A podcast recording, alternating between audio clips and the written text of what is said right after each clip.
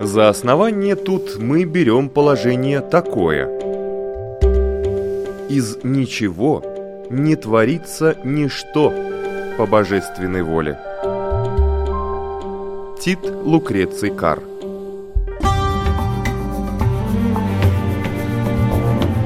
Дерзкие теории Смелые гипотезы Предположения, которые завтра могут стать аксиомами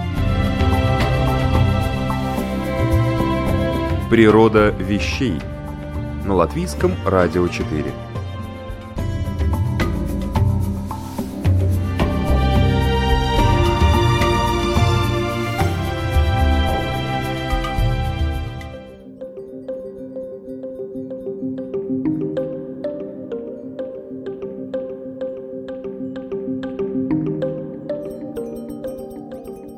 В студии Латвийского радио 4 Людмила Бабинска. Здравствуйте.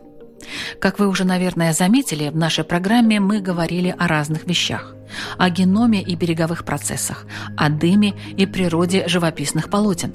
Но что же такое природа вещей в принципе? Почему она так занимает ученых? Что она дает людям, в нее вникающим?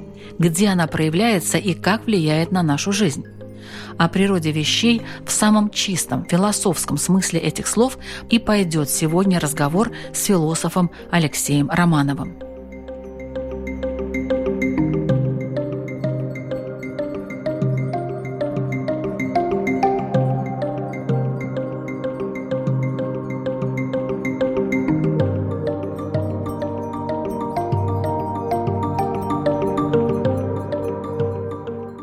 Наша программа называется «Природа вещей», а знаем ли мы, что это такое природа вещей? Ну, это искусственное выражение. Это перевод. Название литературного жанра, направления, если угодно, который появился еще в античности, и им занимались люди, озадачившиеся собственным положением, условно, в этом мире, как родившиеся, живущие и смертные существа.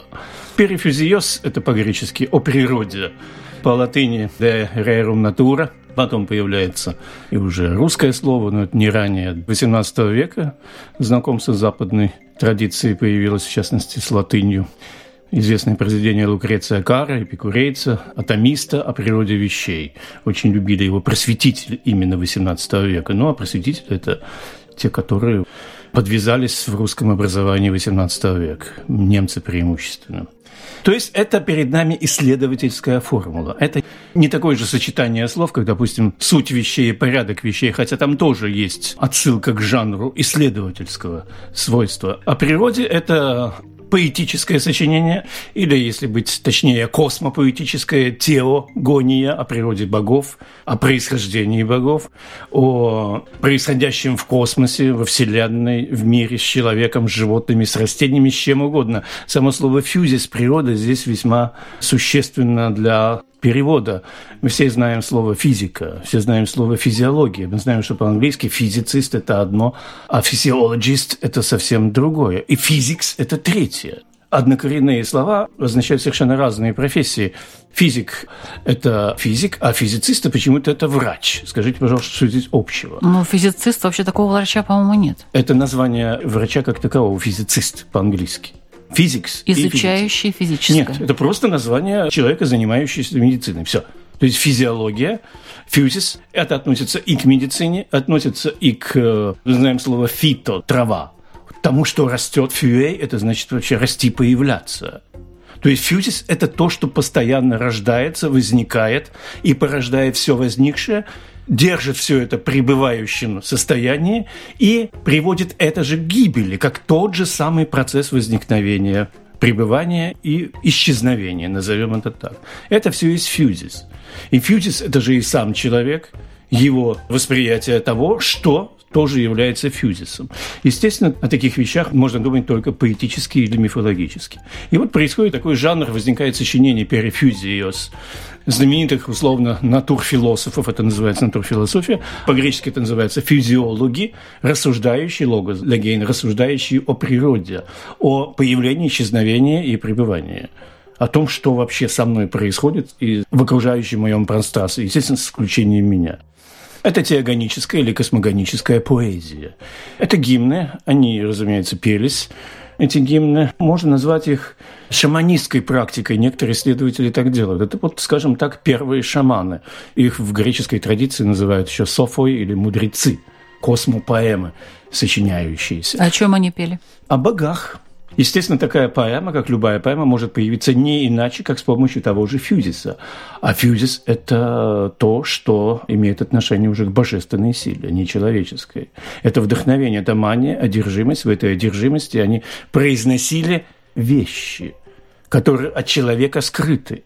И появляются два такие интересные выражения. Одно из них принадлежит Гераклиту, Милецкому, это ионийская, условно, линия философии – Фьюзис криптестай филей. Природа любит скрываться. То есть она всегда от человека скрыта. Потому что человек является следствием того, что в нем происходит на такой глубине, куда ему не додырнуть иначе, как с помощью воли богов, судьбы или, простите, того же Фьюзиса. Ну и знаменитое изречение Аристотеля. Первое по природе для человека – последнее или последнее для нас. То есть мы о самих себе можем догадаться только в самую последнюю очередь, и то далеко не все – то есть это невозможно понять природу вещей, рассудочно, себя. Рассудочно нет. Рассудком это не постигается. Это поэтический захват. Я не специалист по религиям Индии и Востока, но там этим занимались, там у нас есть ригведы, веды. Допустим, та же самая Ригведа вот об этом же, о жертвоприношении и о том, что боги даруют человеку какое-то понимание. То есть природа вещей это что-то нечто такое философское все-таки, чем физическое, что можно потрогать, попробовать, изучить в таком материальном мире. Видите, какая вещь. То, что мы трогаем, мы уже трогаем, потому что нам дали это потрогать. Мы не придумываем окружающий мир, он нам дан. Но дан он нам из нашей же собственной глубины. И понимание, что вы потрогали, вы же отнюдь не приобрели никаких знаний об этом. А понимание этого предмета – понимание его как уже предмета вашей деятельности, включенного в орбиту вашего фьюзиса, вашей природы. У вас одна природа. Это, естественно, только особым исследовательским инструментом, называемым условно интуиция. То есть фьюзис – это, конечно, а только знание? интуитивное. А знание на основе интуиции только может появиться. Это не рассудочное знание. Ну как же, провел эксперименты? Эксперимент, простите, вы помните, как придуман был эксперимент Галилео Галилея? Вот есть замечательная работа Анатолия Валерьяновича Ахутина «Фьюзис и натура» она называется, его монография, она выходила еще раньше, более сокращенном виде, 86 если не ошибаюсь, года. Он там разбирает подробно разные смыслы слова «фьюзис» и «натура». Античность, средние века, ренессанс, новое время. В новое время появляется совершенно иное представление о натуре и фьюзисе, которое тоже, естественно, исходит из того, что это глубже, чем человек способен понять будучи всего лишь следствием того, что производит натура или фьюзис. Эксперимент он же придумал, это же мысленная конструкция, всего лишь. Это он простите, сочинял экспериментальные свои опыты как картинки, на самом деле это головная вещь. Для того, чтобы был эксперимент, вы уже должны в голове предположить его. А в голове это должно быть вам дано отнюдь не из эмпирического вашего обихода. Помните? Ну, логическим путем можно к чему-то прийти. Логика, да. Но логика, простите, это... Имейте в виду какую логику? Если формальную, рационалистическую, она базируется на аксиомах, которые тоже нуждаются в проверке, но уже другим способом, более, я бы назвал словом неприличным, иррациональным для того, чтобы упростить картинку. То есть логика – это все-таки поверхностная вещь, опять же, рассудочная, где мы различаем право-лево, условно, вверх-вниз. Естественно, это... научные ученые все-таки. Ну, простите, как какие ученые? Ученые, э, во-первых, есть история науки, которая очень хорошо противоречиях методологии в истории науки, о смене э, научных парадигм писал Томас Кун. Это начало прошлого века. Это такой вот позитивизм был. Откуда у ученых возникают вот эти интуиции по поводу каких-то очередных их исследовательских объектов? Откуда? Вы помните работу Ленина «Империя критицизм», «Материализм и империя критицизм»?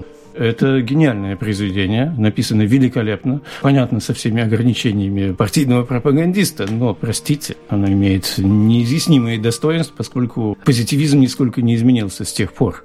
То есть откуда у ученых появляются их сфера деятельности, вчера которой не было совершенно. Я не специалист по истории науки, поэтому здесь надо это учитывать и много от меня не ждать. Средствами самой науки об этом они узнать не могут. Потому что это уже есть прожекция того, что им было неожиданное открытие. Кто мог его предполагать? Да никто. Но нарушает предыдущую логику развития. То есть вы считаете, программы. что природа вещей – это нечто божественное, данное нам свыше, и то, что мы не можем постичь? Ну, может быть, и сниже, простите за неологизм. Мы не можем постичь рационально, но это мы являемся, несомненно, действием этой самой фьюзис. Божественное – это язык мифологии. Да, может быть, вообще не быть никаких богов. Но это язык, безусловно, особых интуиций. Я бы это назвал простите за, опять же, такой вот неологизм, это эротическая интуиция. Потому что самое главное в человеке – это желание. То, что его влечет. И не только в человеке. Помните, чем кончается божественная комедия Данте? Или у Мандельштама парафраз на Данте – заодно на Гомера. Все движется любовью, эросом или амором. Все влечется. Фьюзис – это влечение. У Платона, это уже более поздний период, место фьюзиса занимает эрос – Тут один шаг до психоанализа, хотя это страшно вульгарное, конечно, но интересное явление. Либидо сексуалис, затем у Фрейда в течение жизни как-то логично меняется на влечение к смерти, к тонатосу. Это очень интересно. Он сам находится в действии магнита вот этого фьюзиса. Сам, конечно, будучи позитивистом, таким вульгарным мифологом, я, конечно, встречу здесь возражения, но я готов их встретить. Он сам может этого не понимать и не видеть, но тексты ну, его а говорят если, допустим, об этом. Хорошо, я понимаю, конечно, любовь – это двигатель всего, потому Простите, что если человек двигатель люб... всего, влечение двигатель всего. Это может быть страсть, гнев, ярость, печаль, меланхолия, депрессия, апатия. Ну, то есть любые эмоции. Совершенно верно, да.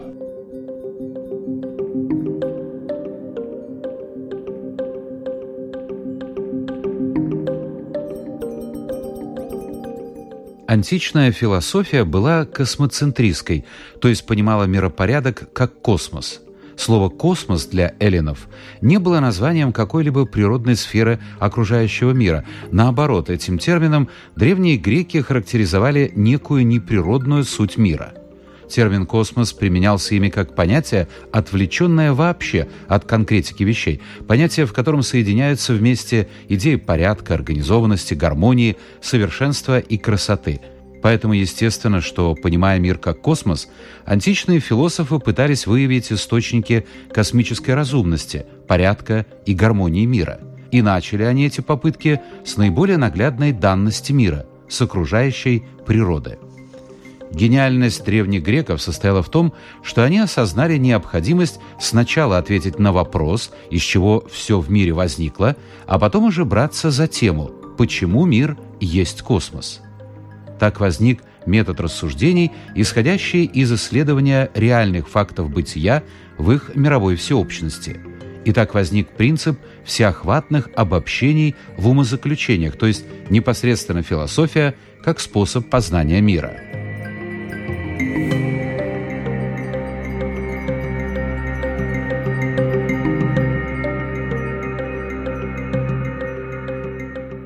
Порядок вещей и суть вещей. Вот в чем разница?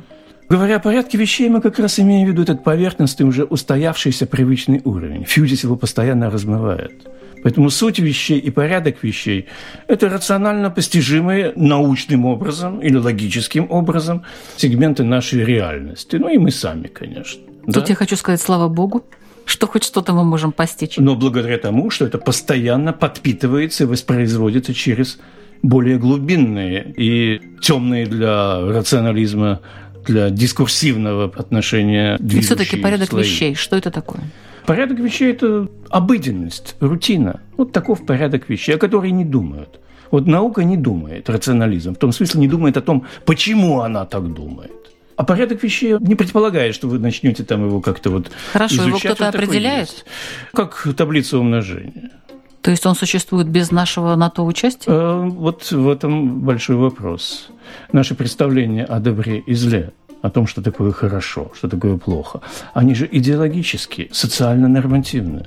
Ну, простите, а вчера норма была другая, а завтра будет третья, а рядом наш в синхронии люди с совершенно иным отношением к такому порядку вещей – порядок, он дешево стоит в этом отношении, если мы не знаем, откуда он происходит, и если мы ему доверяем, мы попадаемся в его механические вот эти вот или механицистские мертвые конструкции.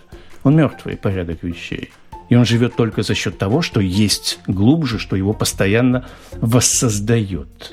А что это? Вот это и есть тот самый фьюзис или... Природа вещей? Именно, Людмила, природа вещей. Совершенно верно. Именно так оно и есть. Мне страшно задавать этот вопрос, но что такое суть вещей? Это причина вещей. А причина то, благодаря чему вещь существует, поскольку она не сама по себе. Если мы говорим «суть вещи», то есть у этой вещи есть суть, и она проявляется через эту вещь, но заметить ее далеко не всем возможно и не во всяких обстоятельствах. И это ускользнет, возможно, после того, как вы это заметите в следующий раз. То есть, опять же, начинает мерцать вот этот фюзис как причина вещей – ну, любой ученый всегда выясняет причинно-следственную связь того, с чем он имеет дело. Докопаться до причины. Но у него последняя причина – это вот тот забор, за который он переступить не может. Аксиоматический, рациональный вот этот вот фундамент. И интересные ученые, допустим, Э, в журнале «Rīgas Laiks», он есть на латышском, на русском языке. Вот на русском особенно он посвящен только интервью с учеными самых разнообразных специальностей, которые дошли вот до этого забора, и дальше надо думать иначе. И вот они пытаются думать какая-то странная мифологическая картина у многих, у математиков особенно образуется, у физиков, у естественников, которые и не думали, что они могут в своем мышлении рациональном, доказательном столкнуться с теми областями, которые так просто уже им не открываются. Они думают о своем мышлении. О своем мышлении думать с помощью своего же мышления, вы понимаете, невозможно. Мы попадаем в абсурдную ситуацию. И суть вещей как раз исходит оттуда, из фьюзиса. Но на поверхности она вот выстраивает наши привычные ну, ориентиры эмпирического. То есть есть такая грань, за которой уже мы не можем проникнуть, потому что ну просто не можем, и все. Людмила, эта грань же наша собственная. Нас как бы двое, ну, как минимум. Один из нас горизонтальный, а есть другой вертикальный. И на этой вертикали держится наша горизонталь. И вот это средостение горизонтали и вертикали, и та вспышка, которую мы называем интуицией. Ага, вот оно, логически все выстроилось, но логически необъяснимо. А логически все выстроилось. Для примера приведу жанр детектива. Я очень люблю детективы, особенно Шерлока Холмса. Мы уже несколько лет здесь изучаем. У нас есть своя Шерлокиана. Вот Холмс удивительный персонаж. Он рационально все выстраивает, но доходит до этого каким-то странным, чудесным образом, нерациональным. Как? Конан Доль тоже автор интересный. Он создал персонажа, который умнее его. Это бывает. Настоящие поэты такими и должны быть. У него Холмс действует интуитивно, но это не фантазия. Он не фантазер. Него великолепно все выстроилось. Он настоящий физиолог, настоящий натурфилософ. Он, кстати же, и по тексту занимается натурфилософией. В конце концов, он уходит в натурфилософию. Говорит, что человеческий мир – это ограничение. Я буду заниматься Вселенной, природой, там гораздо больше интересных загадок. Потому что это тайна, ваша собственная тайна. Не тайна, кто у кого что там украл, ну, условно. Или там какая-то тайная интрига в политике, в власти, какая там к черту тайна. Тайна – это вы сами. Ваше собственное дыхание. Микрокосм.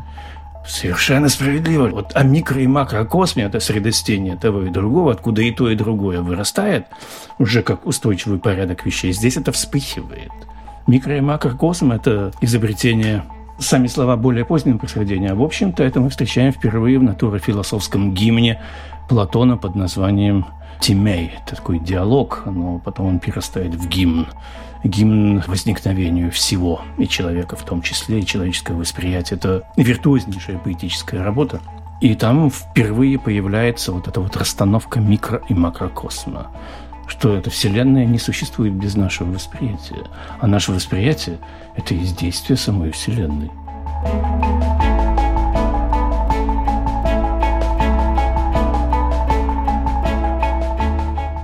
Во второй половине XVIII, первой половине XIX веков в Германии было несколько живших в разное время выдающихся мыслителей, создавших грандиозные философские учения – их интеллектуальная деятельность вошла в историю под названием «немецкая классическая философия». Ее родоначальником был Иммануил Кант. Исходным пунктом его воззрений является утверждение о том, что прежде чем познавать мир, надо выяснить, можем ли мы его в принципе познать, и если да, то насколько. Необходимо установить возможности нашего познания, его границы.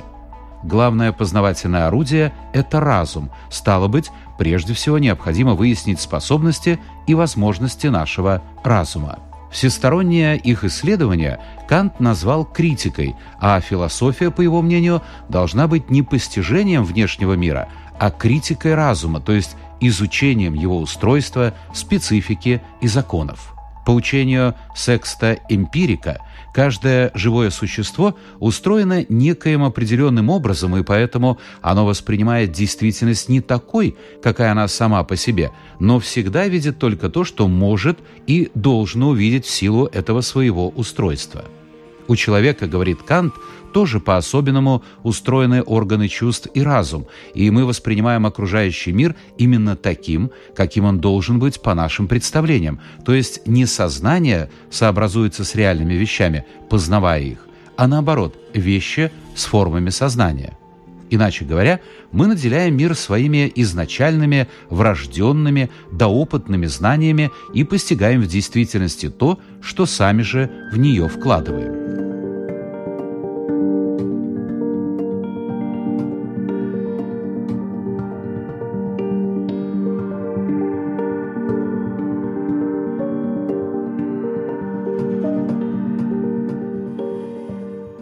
Отличие природы от сущности и сути. Я думаю, что тут как-то мы уйдем какие-то дебри, нет? Нет, этого вполне достаточно. Вот природа – это то, что порождает и суть, и порядок вещей.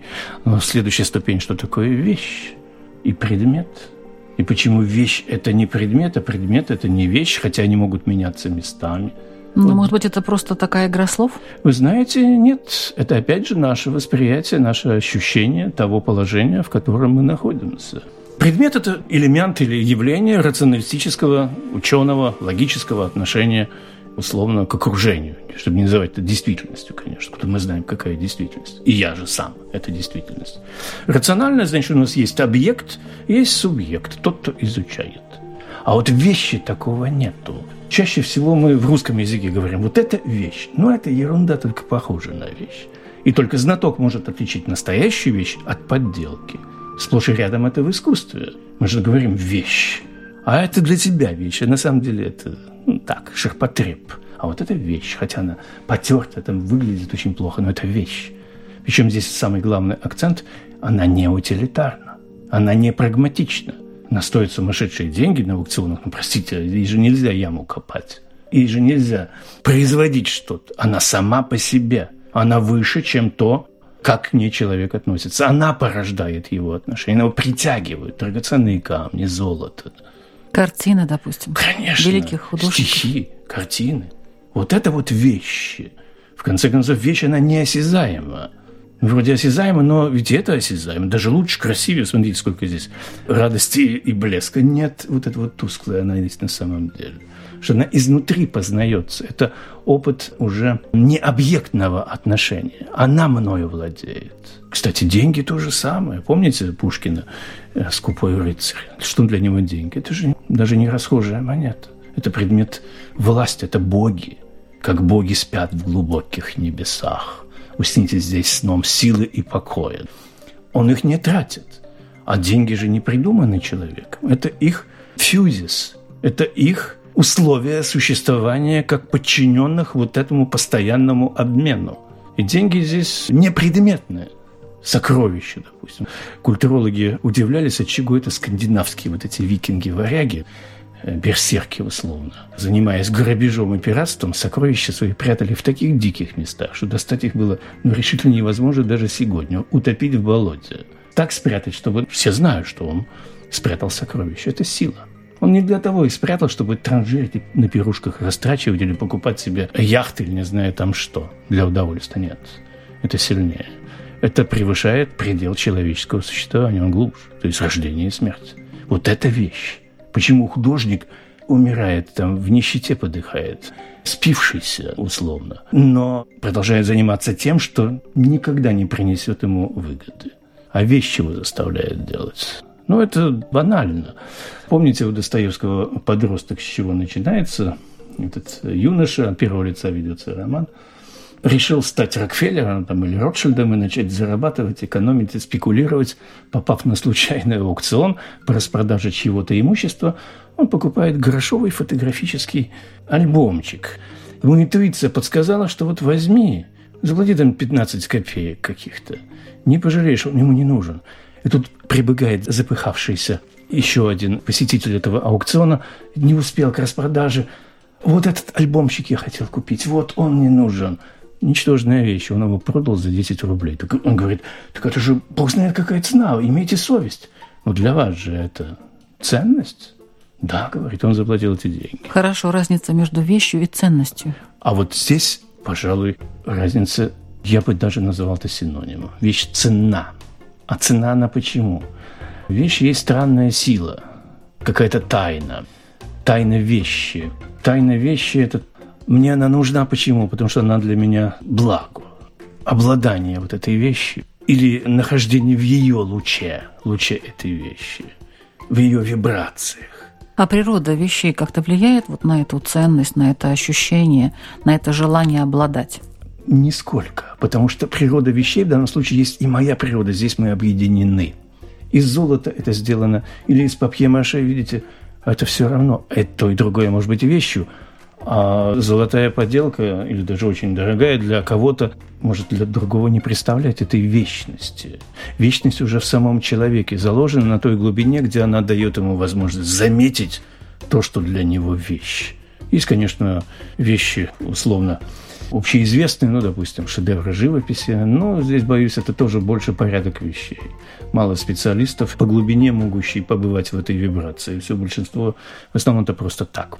Механика социального обихода. То есть природа – это одно, а вещь – это другое? Вещь – это есть действие самого фьюзиса, я бы так сказал. То есть сам фьюзис действует на нас, позволяя чувствовать власть вещей, свою захваченность. Фьюзис и природа – в данном случае можем это объединить, фьюзис и природа. Да. Вот, допустим, картина, у нее есть природа, которая хватает мою глубину, мою же природу. Я смотрю на нее, не отрываясь, забывая обо всем на свете. Помните гоголевский портрет? Там да мало ли таких. Любой, имеющий дело с поэзией, то же самое. Не говорю уже о поэте, они же безумные. Это же мания. Он же не сам это все придумал. Это не фантазия. Это одержимость. Каждый человек видит сны вот это вот действие того фьюзиса, от чего же появился психоанализ, это область наших желаний, скрытых от нас –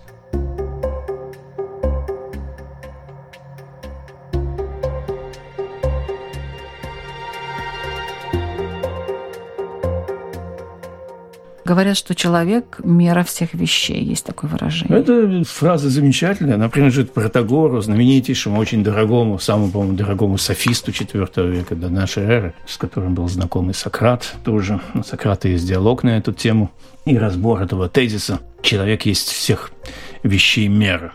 Существуют, а не существующих, что они не существуют.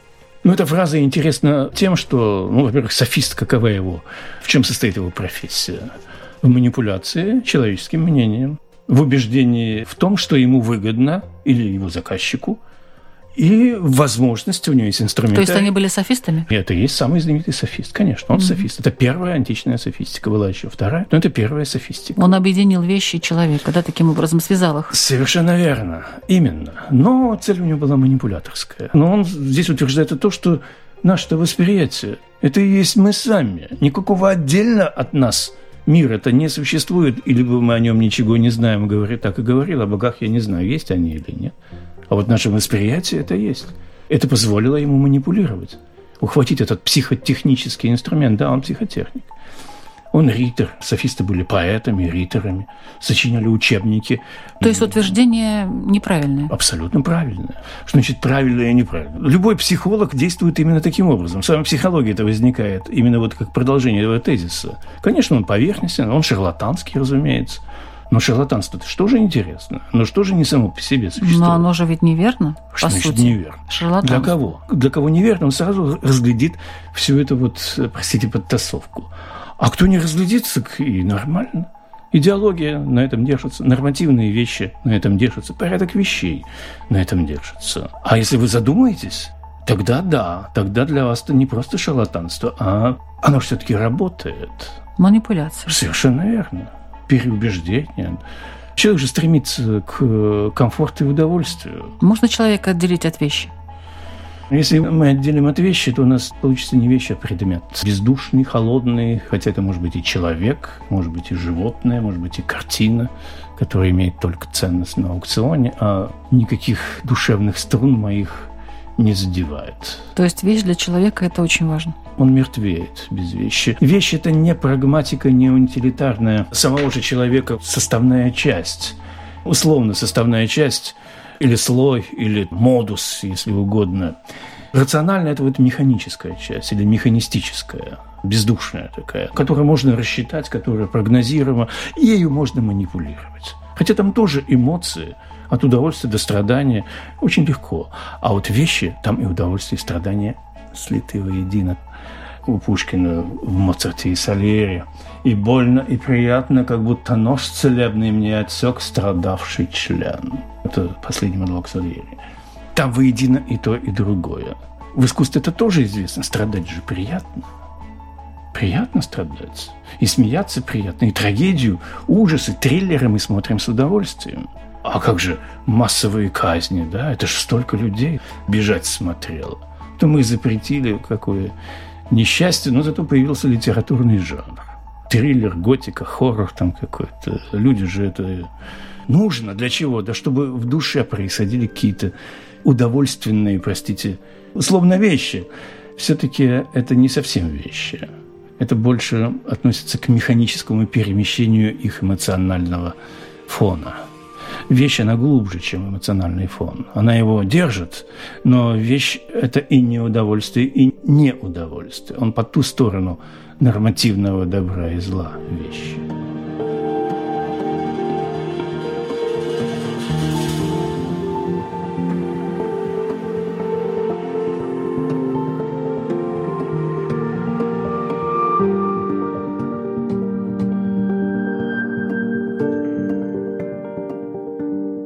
Может быть, вы думаете, что развитие философии началось в античности и остановилось в XIX веке, так как сейчас далеко не каждый может вспомнить имена всемирно известных философов современности.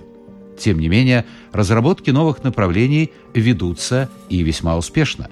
Так, например, в наше с вами время живет и здравствует Пьер Леви, один из значимых французских философов, работающих в области киберпространства и цифровых коммуникаций – он написал десятки книг, которые были переведены более чем на 12 языков и используются в рамках различных образовательных программ многими университетами по всему миру.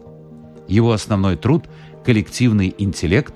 Развитие человечества в киберпространстве» Он был опубликован во Франции в 1994 году, а в начале 90 -го года Пьер Леви написал книгу об объединении компьютерных сетей и гипертекстовой коммуникации.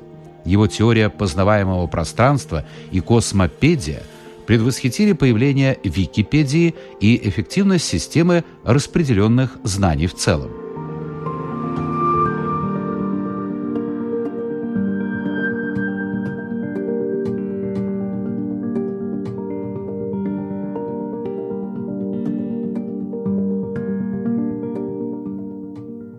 Какие именно тайны природы можно считать самыми главными и таинственными?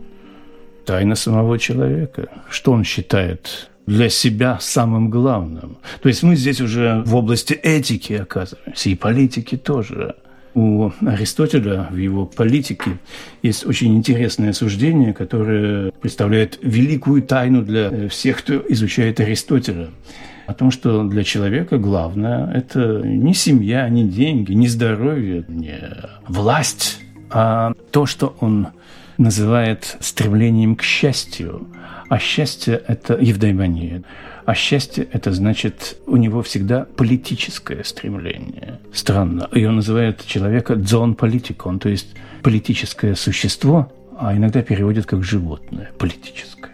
Ну, существо, конечно, дзон политическое. Для него государство является самым главным. Конечно, не в нашем и не в принятом нормативном порядке вещей государства. Что такое политея или полития? Это стремление к справедливости. Вот здесь что имеется в виду. К тому, как оно есть на самом деле. А на самом деле есть так, как должно быть. Эти вещи очень трудны. Это вещь собственного опыта, глубинного, разумеется. Я могу для аналогии привести пример из диалога Горгий Сократа при беседе с софистами знаменитейшими того времени, это Горгий, Пол. Он говорит, да, действительно, вы знаменитые люди, вы риторы, вы управляете делами государства. Господи, какой ерундой вы занимаетесь? Вот вы набили с, э, судами гавань, объявляете о мире и войне, о пошлинах там рассуждаете. Ведь, по сути дела, все это ерунда. На самом деле, единственный политик в Афинах – это я, потому что я выясняю, что такое справедливость. То есть, что такое во мне, к чему всегда следует мне стремиться, и от этого стремления уже исходить в своем порядке вещей, а не в вашем. Единственный политик – этот босоногий Сократ, который только один раз в жизни голосовал, и то рассмешил присутствующих, ибо он не знал, как правильно подавать вот эти вот камешки в горшочках. Сократ. Политика – это не интрига, это не борьба за власть, это поиск собственного, космического, тут я уже буду метафоричен, космического устремления к моему собственному физису, куда он меня ведет. Он же является и эросом. То есть политика в этом случае – это эрос, конечно. То есть то, что человек хочет на самом деле, а не дает понять окружающим. Но получит он это когда-нибудь или нет? А гарантии нет. А что такое счастье? Попробуй. Познание природы вещей. Ну, ну, ну, зачем так скучно и академически? Кому, в конце концов, это познание нужно в книгах, что ли, напечатать, доцитировать на лекциях студентам? Нет, конечно. Я здесь сделаю неожиданный скачок и сошлюсь на Бхагавадгиту. Совершенно не знаю, но Александр Моисеевич Пятигорский, один из моих великолепнейших наставников, часто ее цитировал. При беседе Арджуны и Кришне была произнесена следующая сентенция. «Лучше выполнять свою дхарму плохо, чем чужую хорошо». Дхарма в данном случае – это фьюзис. Не каждый знает, в чем его фьюзис, куда он на самом деле ведет. Он скрыт. Но чуть-чуть стоит угадать, не бери за чужое. Пусть это свое плохо, но свое, чем хорошо, но чужое. Почему вы не хотите фьюзис назвать природой? Все зависит от контекста, пожалуйста. В данном случае природа слишком общеупотребительна, и оно не вызывает тот спектр метафорических слоев, которые у слова «фьюзис», несомненно, присутствует. Тем более природа – это ограничено вот родом, что ли. А фьюзис, посмотрите, здесь и физика, и физиология, и трава та же самая, физиогномика, да все, что хотите. То есть то, что происходит и постоянно пульсируя существует. Ну, здесь еще, конечно, контекст нужен. Я против природы тоже не возражаю. Сколько угодно. Помните, у Булгакова в Белой гвардии замечательный эпизод с одним петлюровским полковником. Он был учителем истории.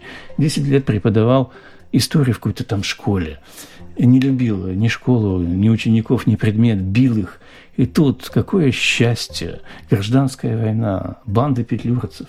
И он идет, естественно, националист, украинец, идет к Петлюре, ему дают курень, то есть полк, и он счастлив. Он любит своих солдат, свой полк, они его любят, он на месте наконец-то. И не важно, что он у петлюрцев, а тот у красных, а тот у белых. Главное, то, что он делает, оно поведет его из той граничить сферы рационального и механического отношения, которое, конечно, всегда колеблется между удовольствием и страданием. Счастье, оно не учитывает вот эти колебания. Они для него безразличны совершенно. К слову, пришлось ассоциация, помните, отношения Максимилиана Волошина в той же гражданской войне и к тем, и другим. Я думаю, у каждого человека есть вот он должен делать то, несмотря на всякие порядки вещей. А вот это важнее. И он это чувствует. Иногда он сделал это чувство с помощью каких-то допустим, будучи натурфилософом или читая Фому. Но можно искусственно вызвать у себя чувство счастья. Ну, искусственно, конечно, ненадолго. И оно сменится несчастьем. То есть нужно находиться в нужном месте, в нужное время, и тогда ты будешь счастлив, и тогда вот этот фьюзис полностью реализуется. Ну откуда нам знать, где наше место и где наше время? Оно случается, только появившись у нас изнутри. Обстоятельства здесь не имеют никакой роли решительно. Никакой. Это может случиться с каждым, всяким здесь нет никаких предпочтений и ни у каких, ни у кого преимуществ. Никогда. Сложная природа вещей. Она наша, Ну, куда вы от нее не денетесь? И природа же... человека тоже. Совершенно верно. А мир, конечно, тоже сложен, но он всего лишь проекция того, что в человеке пульсирует и дает ему вот эту вот радужную его же собственную оболочку. Хорошо, что мы смогли расширить диапазон восприятия этого словосочетания природа вещей, и теперь наши радиослушатели смогут хотя бы немного понять, почему мы обсуждаем вот эти темы. Спасибо большое.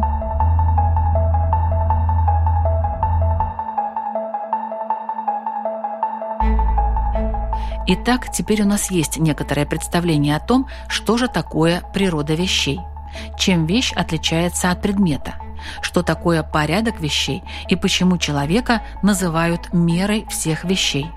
Все эти умозрительные категории нам сегодня пояснял философ Алексей Романов. Программу к эфиру подготовила Людмила Бабинска, компьютерный монтаж Ингрида Беделе, музыкальное оформление Кристина Золотаренко, исторические экскурсы озвучил Александр Алексеев.